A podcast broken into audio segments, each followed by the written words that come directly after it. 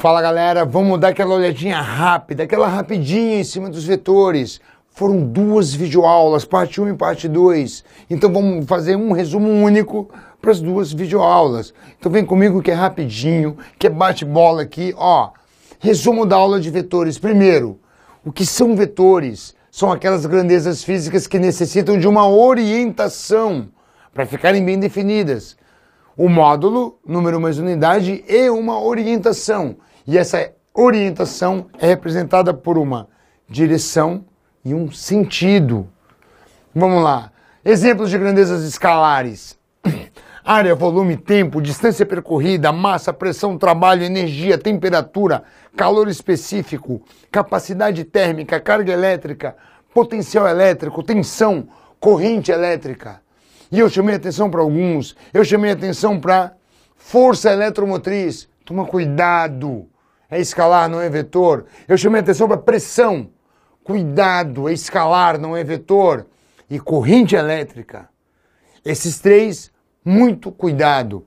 Pressão, força eletromotriz e corrente elétrica são escalares. Vai lá, grandezas vetoriais, alguns exemplos: deslocamento, velocidade, aceleração, força, todas as forças.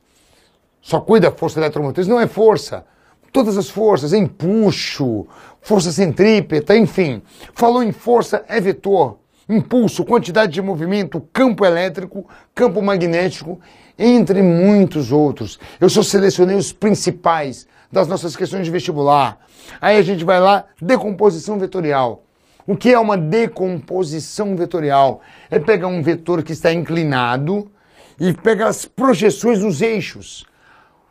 Vetor A, projeção no eixo X seria o meu vetor A na direção X, projeção no eixo Y, A na direção Y.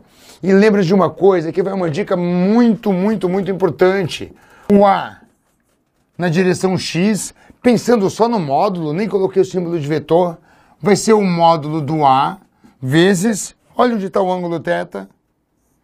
Então o AX é o A com o ângulo θ, cosseno de θ, enquanto o vetor AY, olha, está vendo que o ângulo θ não está aqui, então o AY é o A,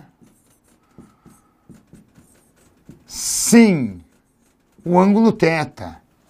Repito, estou tratando somente dos módulos. A direção e o sentido eu já vi aqui geometricamente na minha decomposição. Vamos lá.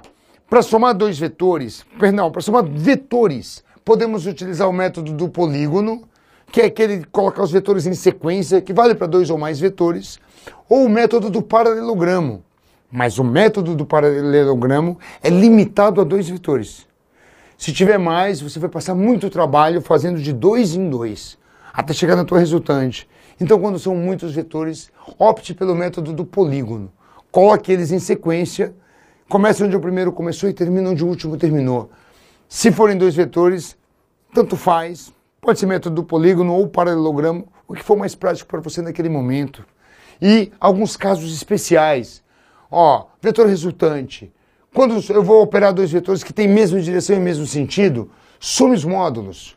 A resultante é a soma dos módulos. Quando você vai operar dois vetores que têm mesma direção e sentidos contrários, subtraia os módulos. Quando você vai somar dois vetores que formam 90 graus entre si, Pitágoras. Afinal, se você trouxer o F1 para cá, vai fechar um triângulo retângulo. Pitágoras.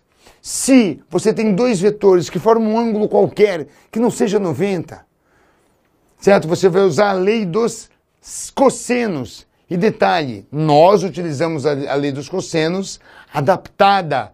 Lembra do sinalzinho aqui, ó? Esse sinalzinho na lei dos cossenos é um sinal de menos. Mas nós adaptamos com o sinal de mais para que a gente possa encontrar a diagonal que nos interessa e não a outra diagonal. E eu tenho também esse caso que ele é muito importante, que é quando você tem vetores de mesmo módulo formando 120 graus. 120 graus é um caso especial. Porque como eu estou trabalhando de forma geométrica aqui, se é 120 graus e o A e o B ambos possuem o mesmo módulo, então o módulo do A é igual ao módulo do B, que é igual ao módulo de R. E isso só acontece nos 120 graus quando os vetores possuem o mesmo módulo. Termina nosso resumo aqui. Foi o resumo de duas videoaulas. Então dê uma lida com carinho e não se esqueça de fazer os exercícios. Um grande abraço e fique com Deus.